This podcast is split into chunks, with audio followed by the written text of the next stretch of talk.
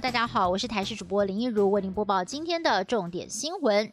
从星期三开始，新一波的东北季风又来袭，北台湾阴雨绵绵。不过气象局长郑明典却在脸书抛出了一张雷达回波图，说台北市中间空了一个洞，看到满满的回波。就台北市里头出现了一块白色没有回波的区域，还说联想到了民间相传的龟神传说，这是因为大屯山地形遮蔽的效应，让台北的士林也比较少降雨。另外，这周的温度还会持续的下降，预计在。周五的清晨最冷，空旷地区低温恐怕只剩下十三度，而目前在玉山已经接近零度。如果水汽足够，有望看到降雪。台湾的民众什么时候能够打到新冠疫苗呢？卫福部长陈时中松口，原本预计在明年中才能够施打第一剂疫苗，而现在有可能会提前到明年的三到六月之间就可以接种。不过第二剂还得再等等。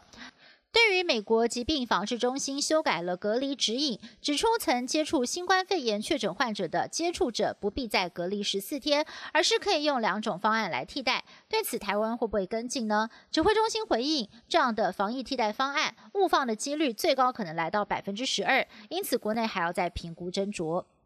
肩负台美双边交流合作任务的美国在台协会 AIT 有可能升级外交层级吗？美国国会美中经济安全审查委员会发布年度报告，建议将 AIT 升格。台北办事处处长的位阶比照一般大使，而对于这样子的提议，等于是将台美关系提升到准建交状态。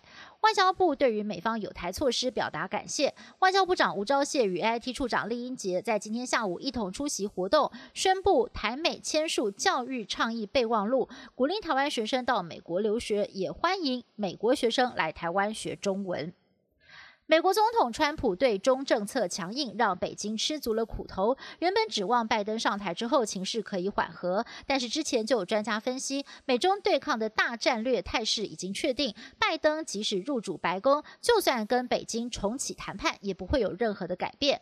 果然，美国《纽约时报》在二号刊出了一篇专访，总统当选人拜登明确的表示，上任之后不会立即的取消中国高额关税，但是考虑增设一名专门负责亚洲事务的特任官。引领中国的挑战。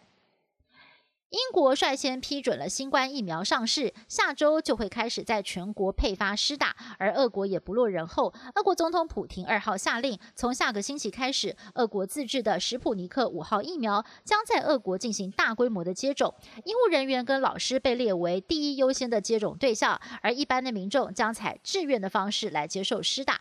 至于疫苗的成效到底如何，会不会有副作用，还有待时间证明。南韩三号在新冠疫情当中完成了大学联考，统计大约有四十九万人参加，防疫工作不能马虎。当局除了要求学生要全程佩戴口罩、量体温，还在考生的桌上加装了塑胶挡板。而今年的考生当中，大约有四百人目前确诊或者是正在隔离。为了不让考生的权益受损，当局特别在医院替他们举办考试。而这也是南韩在今年四月的国会大选之后，第二场在疫情当中登场的全国性大型。活动。